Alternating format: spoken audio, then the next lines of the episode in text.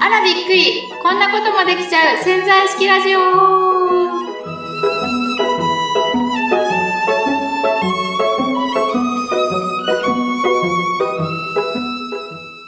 この間の日曜日に、はい。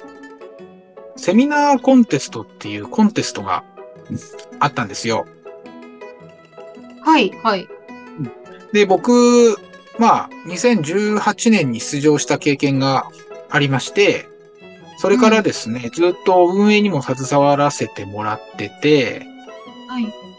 まあ、昨日、あ、昨日、その先週の日曜日に、えーまあ、えセミナーコンテスト東京大会っていうね、東京での大会がありまして、これが、あのーまあ、今度ブロック、関東ブロック大会、そして全国大会ってこうどんどん行っていくんですけれども、えーこの間東京のね、えー出場者5名がはい参加しまして、で、自分のね、えー持っているテーマをね、10分間お話しして、まあ、うん。うんたくさんの人に聞いてもらって順位を競うっていう、あの、ちょっと面白い企画なんですけども、はい。まあ、そこでね、あの、一人、一人というかね、5人中ね、4人が女性で、最近女性が出場者すごい多くて、女性の方がなんか元気あるなってすごい感じるんですけど、まあ男性がね、一人いて、その方、えっ、と、某大企業、皆さんがね、知ってる大きな企業で、もう営業部長やってたえー。人で、この間定年して、あの、今度またなね、人前で少しお話ししたいなんていう希望があって、コンテストに参加されたんですけど、まあその人のはい。テーマがですね、なかなか、あの、面白くて、これ潜在意識にちょっとつながるかななんてちょっと思って聞いてたんですけど、あのーまあ、パワハラの上司がですね、当時いて、はい。すごいそのうん。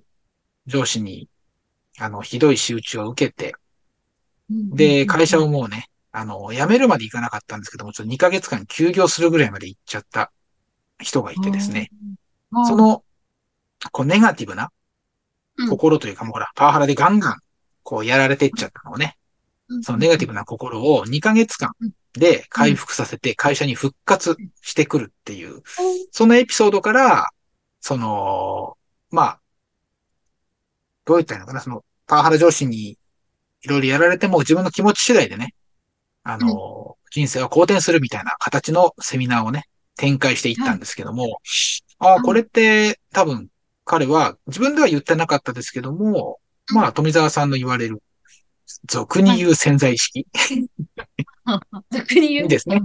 はい。自分で語りかけたというか、多分知らないうちに自分でそこを使って、えー、まあ新しい自分をね、見つけたというか、こう、人生をね、好転させたのかなと思うんですけど、はい。どうです？やっぱ富澤さん、今の僕のすごい簡単な話でしたけど、聞いてもそんな感じですかね、やっぱり。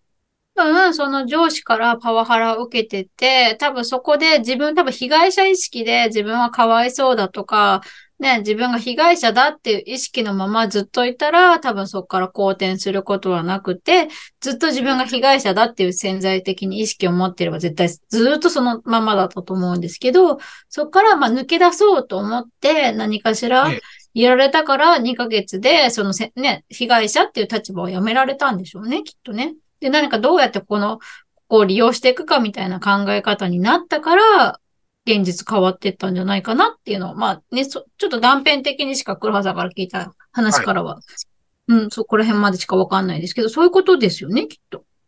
まあそうですね。その人は、あのーまああるね、こう、哲学者の本を読んで、うん、うん。その本の中にその、ヒントがあったというか、自分のこう、まあ、ネガティブとか、鬱とかいう状態を、あの、逆にいい方向に持っていくっていうために、その哲学者のやってる方法を自分で取り入れて、そしてずっと繰り返しやっていたというふうな、そういうノウハウでセミナー展開していきましたね。うんうんそう、多分その哲学者の人のノウハウっていうか考え方を自分の脳の中に入れてったんでしょうね。コピあの今までの考え方からじゃなくて、要はあ新しい考え方を脳の中にインストールしたんでしょうね、きっと。これがですね、ちょっとね、おも面白くてというかうん、その人がやったのは、どちらかというと、単純な作業みたいな感じ。そうなのうん、あの、呼吸法とかね。ああ。そんな感じ。まあでも呼吸、まあ、一番、うん、はい、どうぞ。呼吸だって、なんか苦しい時って浅くなってるじゃないですか。うん。結局、多分それをゆっくり呼吸すると、まあわかんないですよ。呼吸法やったことないけど、でもゆっくりとした呼吸をするっていうのは、うん、自分に余裕がある状態とかを作るとか、多分そういうことにつながるんじゃないかなと思うんですよ。深呼吸ってだって、ね、すごいいっぱい吸って、いっぱい吐いてってなると、やっぱ心がね、リラックスしたりとかするじゃないですか。うん。だから。ああ、なるほど。体がリラックスするだけじゃなくてね。そうそうそう。精神的に。体のリラックスは、精神的なリラックスに。じゃないですか、多分。うん。うん。そう思いますああ、なるほど。潜在、潜在意識って、その体の方からの作用もあるんですね。うん。だってそうですよ。やっぱり病は気からなんですね。本当にっていうのもあるし、自分の体が多分呼吸とかだってすごい苦しい時って浅い呼吸とかになってると思うんですよね。すごくドキドキしてる時とかもそうだと思うし、嫌だなって思ったり、パワハラに合ってる時なんてね、多分、と、うわ胃が痛いみたいなことだったりあるでしょうね。あのー、僕ね、僕ね、この間、何ですか？まだこのポッドキャスト始める前、前ですね。前の9月に、はい。あの、僕コロナ、コロナになったんですよ。はあ、コロナかか。頭、第1週だったという一桁台だったと思うんですけど、うんうん、で、えー、まあ1週間寝込みました。はい。そして、うん、10月の一桁台に、インフルエンザになりました。うん。はい。もう周りからはね、まあ、ゆうちゃん二月も続けて、なんてね、言われて。さあ、そしたらね、今度、うん、あの、空10、11月には、何やったかって言ったらね、自転車で大ごけして、ね、肋骨、指入りました。うん、嘘ねこの3ヶ月、そう。実はね、今、今も入ってるんです、実は。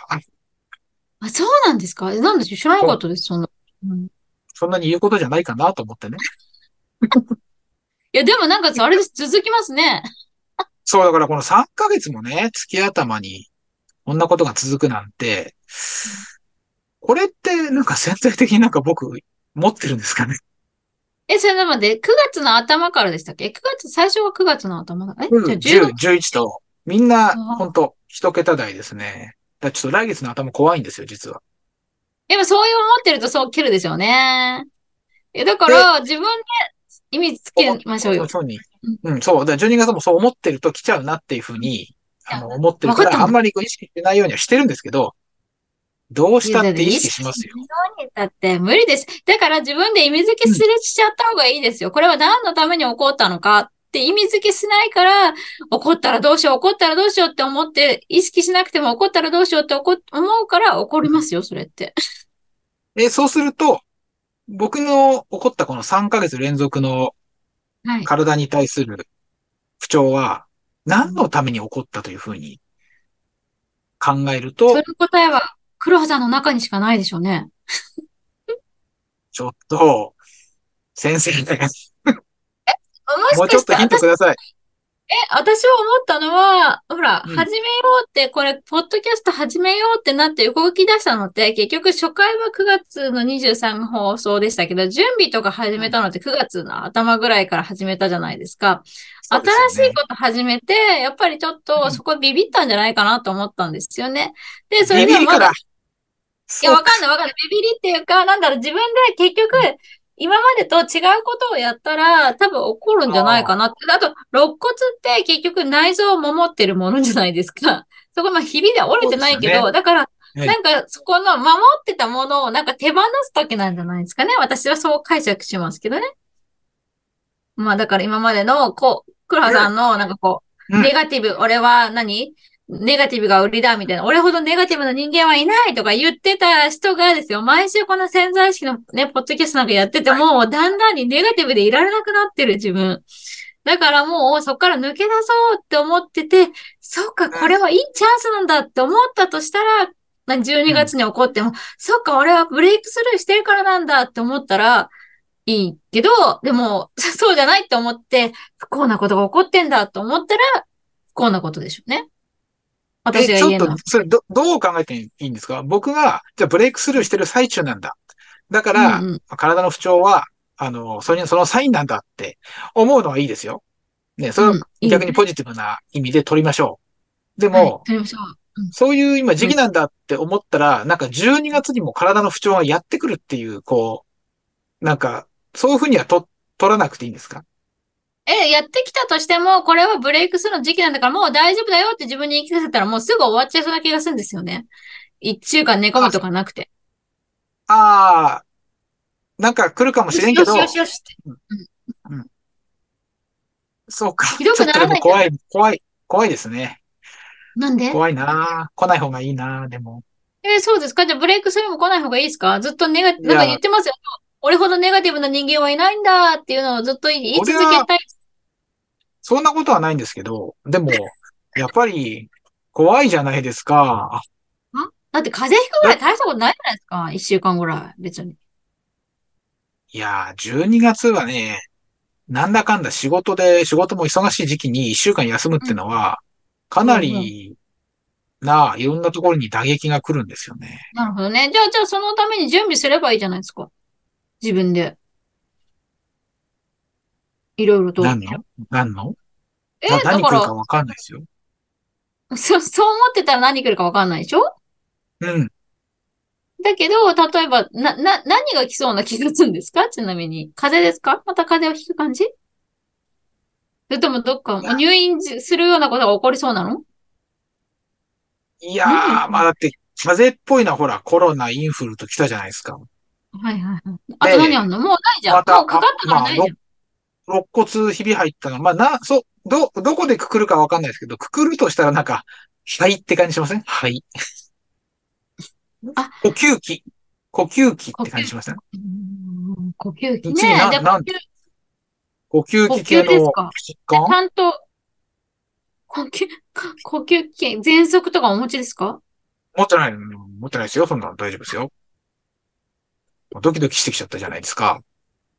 え、だからなさ、多分そこら辺だと思いますよ。なんか何が来ても、私は結構、あの、いろんなことが起こっても、これは何のために起こってるんだって言ってやるから、あんまりなんだろう、ひどくならないし、まあ逆にその病気になって、あそこが痛いってなると、あ、そっか、ここか、なんだろうって自分で問いかけるので答え出しちゃうんですね。なので呼吸器って感じ、肺な気がするんですか？ていうか、全部ほら、風、風、うん。肋骨。でも、でも、た多分まあ、なんとなく。うんうんうん。ねじゃあなんかこう、なんですかね。肺だと、うーん。でもあれかな12月、んあ何？の、今ね、辛いのがうんね、何？くしゃみと大爆笑なんですよ。くしゃみと大爆笑を避けてるんですね、今。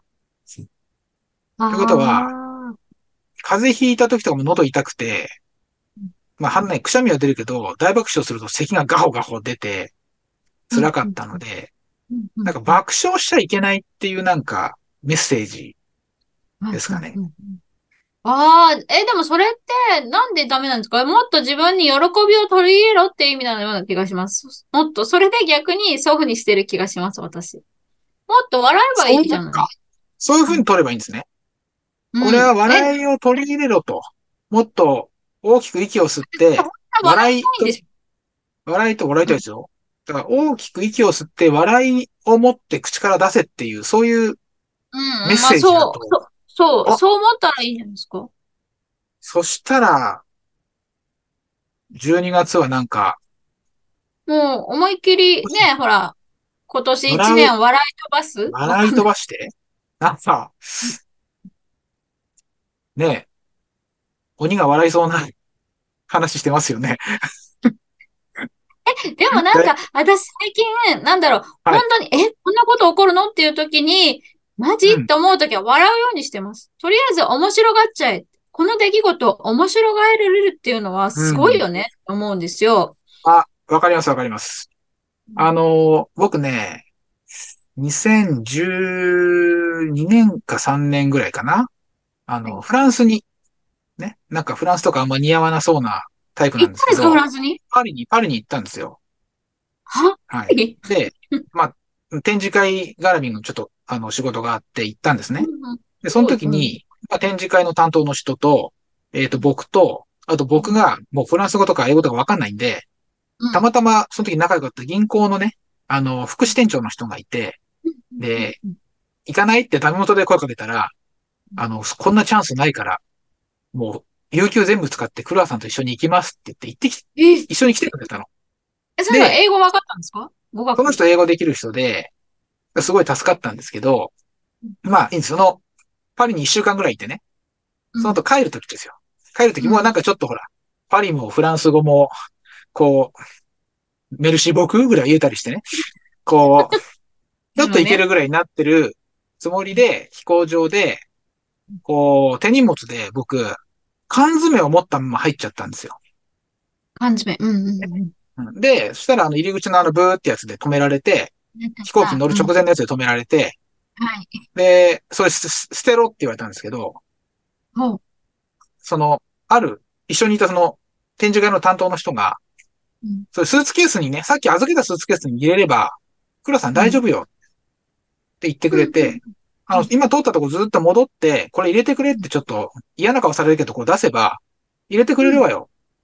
うん。で、ちょっとフランス語も英語もなんとなくいける気になってるからうん、わかりましたって言って、うん。ガーッとね、シャルル・ド・ゴール空港をね、走ってね、行って、で、その空港の職員呼んで、あの、こう、呼んで、さっきのね、あのうん、預けちゃったやつにこれ入れたいんだって言って、うん。こう、飛行機のチケットだけ見せて、俺これだ、この、この、このナンバーだから。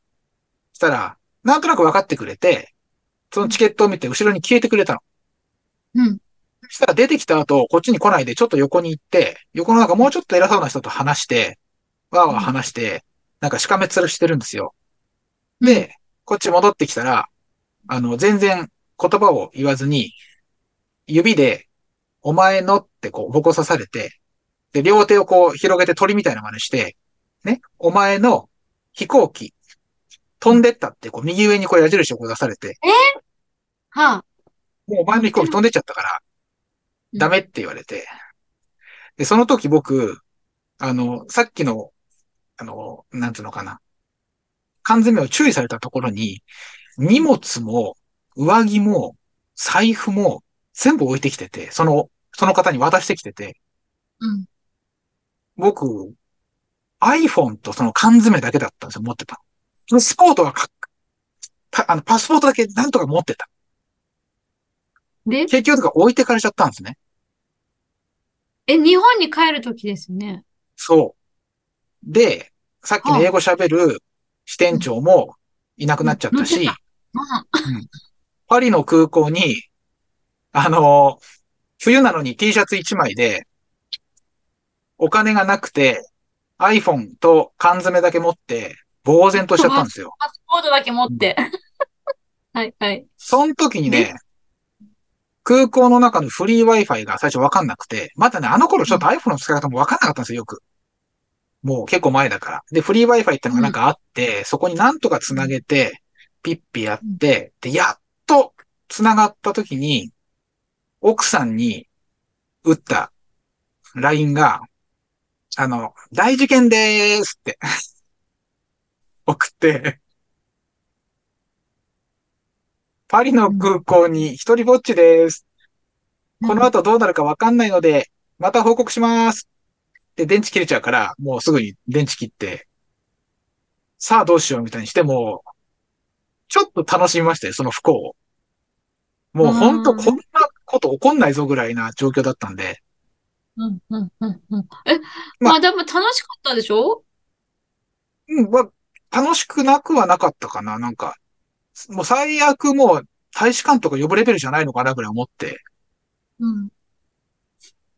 いやー、でもね、まあ、うんここれ細かく話すともっともうね、1時間ぐらい話せる話なんで、このぐらいにしときますけど、はい、はい。あの時もねあ、なんかもうどうしようってドキドキなってたら終わりだなと思ったんで、とにかくそうそう、楽しいそうです。笑ってます、一番。そうそって思ってたら、そしたら最終的にね、そのフリー Wi-Fi でまたちょっと、あのーさっきの支店長に繋がるかもしれないなと思って、iPhone の電源入れたら、奥さんからわーってメメッセージが入ってて、うちの奥さんがその支店長とあの、LINE 上でやり取りしてくれてて、それで、実はその支店長ね、飛行機に乗らないでくれてたんですよ。へえ。待っててくれた。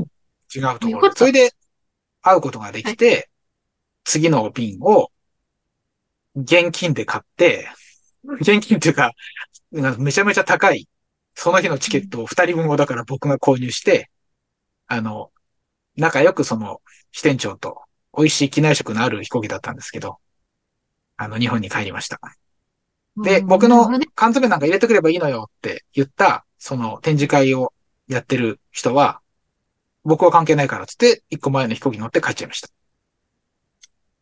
うんはい。それを別に僕は何のも恨んでないし、うん、とても楽しいね、パリでの思い出今、だななでその判定が出てくる？え、思ってます3人で行ったんですか？3人で3人で行った。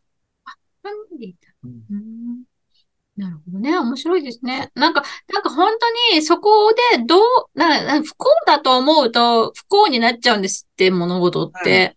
だからそれはどう楽しむかって、私本当にそれは思うんですよ。で、今なんか、ふっと思ったのが、あの、娘がね、高校生の時に大阪に、あの、コンサートに行ったんですよ。あの、なんだっけな、あの、韓国のアイドルが好きで、トワイスっていうかアイドルが好きで、そのチケットが当たったって言って、大阪行って、バスで行ったんですよ、夜行バスで。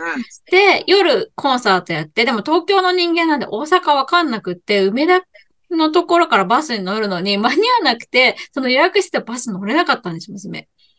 うん。で、で、その時に、なんかどうしようって、その電話かかってきて、でももう次のバスも乗れなくってって言って、あーってなって、まあ、一瞬パニックになったみたいなんですけど、まあでも、私も、まあ高校生だし、なんかどうしようかなと思って、じゃあ警察行きなさいって言って、警察に保護してもらって、次の日迎えに行ったとことやりました、私。っていう、なんか、それも結構面白い話だったんですけど。だからそれでね、楽しんじゃうとですねでもね、それ後で超怒られましたけどね、よそのお母さんには、そんなんダメよ、ちゃんとお金渡しとくって、なんとかしないようにしなきゃって、めちゃめちゃ他のお母さんからはあれしましたけど、でも本人にとって勉強になったよねっていうか、で娘だって迎えに行った時なんて言ったと思いますあの子もう大物だなって思ったんで、さすが私の娘って思ったんですけど、なんて言ったと思います？警察止まったんですよ。んで、娘が。臭い飯食ってきた。いやいや、違う。あ、それがね、いや、なんか面白かったのが、その、なんだ、エレベーターホールのところで毛布貸してもらって寝たそうなんですけど、やっぱり関西弁が面白かったんですって、娘にとって。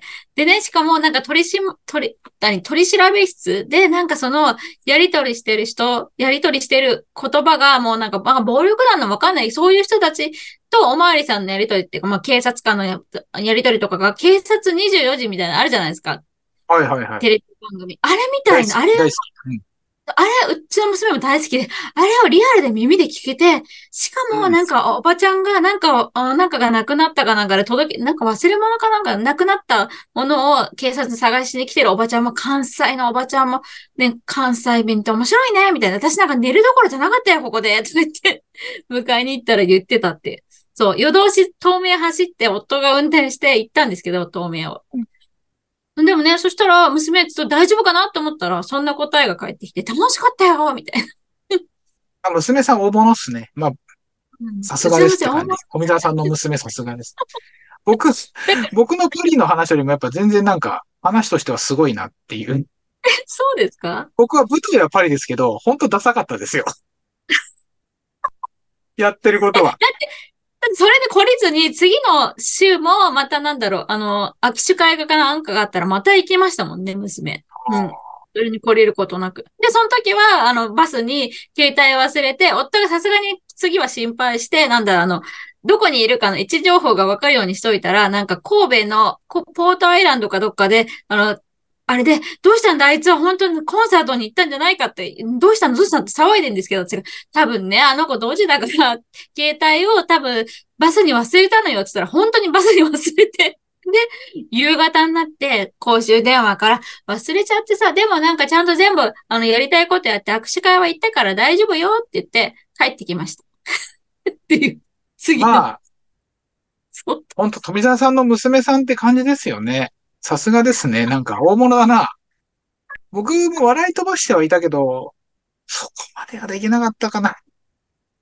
いや、でも私は、本当に、あの、他の高校生を持ってるお母さんから、ダメって言ってすごい怒られて、いや、でもさ、でもそういう方が社会に出てから適応能力あるんじゃないのって言ったんですけど、誰も、なんか、あんま共感してくれる人はいなかったですっていうのが本音ですけど。そうか。いや、まあ、じゃあ、あれですね。この、なんか二つの出来事から、こう、潜在意識的に、富澤さん的にはどういう、こうなんか学びがあるんですかね？そうですね。やっぱり、これは、だから、被害、ね、自分がなんかの身の回りに起こったこの出来事が、まあ、ネガティブに見えることでも、やっぱりね、その時に、うわって思っても、笑い飛ばす余裕があったら、もう多分そこは好転しますってことです、本当に。笑い、まず笑ってみようって。そしたらなんか多分、あ、なるほど違う見方できるじゃんみたいな。多分できると思うんですよ。どうしようどうしようどうしようってなるところから、まず、笑い飛ばしてみようよっていう。うん。そうですよ。だって、お笑い芸人だったら笑いますよ、きっと。多分そういう場面でも。一流のお笑い芸人だったら笑うと思いません？まあ、そうでしょうね。僕も、なんかね、笑う理由を作ったんですよ、当時。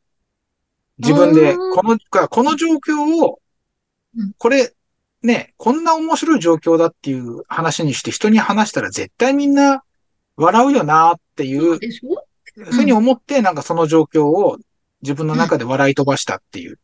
うん。だって私今聞いて笑いましたもん。ホラさんなんで、あら、まあと思いながらも笑っちゃったっていう。こんなおばちゃんみたいな、あな もうちょっと可愛らしく、なんかないんですか？あら、まあって感じですかね。うん、まあ。だから本当に笑うっていうのは余裕があるってことだと思います。正直。なるほどね。もうまあだって笑う笑う余裕がなかったら笑えないじゃん。笑えないし、なんか笑うって、こう、ほら、わざと、わざとやっても、なんか、わざとやった笑いってそのまま引きずって、なんか、本当の笑いになってくる感あるじゃないですか。なってない。うん。ね。うんだから、確かにね、笑うって何かを引きずり出してくれる感じはしますね。そうそうそう。だからまず笑ってみようよ、みたいな。あ、なんか、今日いい、いい締めじゃないですか。まず笑ってみようよ。いや、ね今日も、今日もいい締めじゃないですか。あ毎回毎回。ね。まあ、なんか、僕のパリの失敗談と娘さんの、なんか、ね、関西に行った時の失敗談というか、面白話の、エピソードトーク集になっちゃいましたけど。まあでもね何か、何もかも笑い飛ばしてね。うん。そう、何今なんか大変な目に、そう、うん大変だなと思ってる方も、まずは笑ってみましょうって。うん。ほんとね、日本のね、なんか政治家さんたちにもちょっと伝えてあげたい感じしますね。ね、笑いは大事だよって。もうちょっとね。はい。まあなんかそんな形で今日はじゃあ笑い飛ばすということがお話が最後に来ましたけども、そうですね一応なんかさっき言ったんですけど、もう一回、じゃあ今日のね、富澤さんの学びの一言をね、お願いできますでしょうか？ですね。はい。なんかまあ、えって、ちょっとマジって思って嫌だなって思った時こそ笑い飛ばそうということですね。うん。はい、飛ばそう。はい。今年一年、まあいろいろあったと思うんですけど、まあね、最後笑い飛ばして、新しい年を迎えていただけたらと思います。まだちょっと早くないですか？いや、でももう12月だからいいんじゃないですか？もうちょ、もうね、あ、大掃除。しながら笑い飛ばそうよ。じゃあ皆さん、笑いながらお掃除していただくというね。そうですね。雑巾掛けしながらね、なんだここ汚れてるじゃないか、はぁーみたいなね。そんな感じで。おかしい人みたいですけど。はい。お掃除やっていただければいいかなというふうに思います。はい。ぜひこれ、はい。こ。のラジオちょっとね、ながらいい、ですよ。うんここのラジオを聞きながらでも、今まで多分8回とか9回、もう10回ぐらいね、放送してるやつを聞きながら、笑いながらぜひ大掃除してください。始めるときはその笑いながらのテーマで話すラジオじゃなかったんですけども、まあなんかね、そういうふうに使っていただけるのもいいですね。そうですね。はい。はい。じゃあ、あの、皆さんぜひですね。あ、あと、ぜひメール、メールくださいね。ね、感想のメールいた黒さんがだきたいですね首長く。して待ってるんで。はい。お待ちしてます。お願いいたします。はい。じゃあ今日ちょっと長くなっちゃいましたが、今日のね、放送はこれにておしまいになります。じゃあまた来週、はい聞いてください。はい、また来週ありがとうございました。どうもー。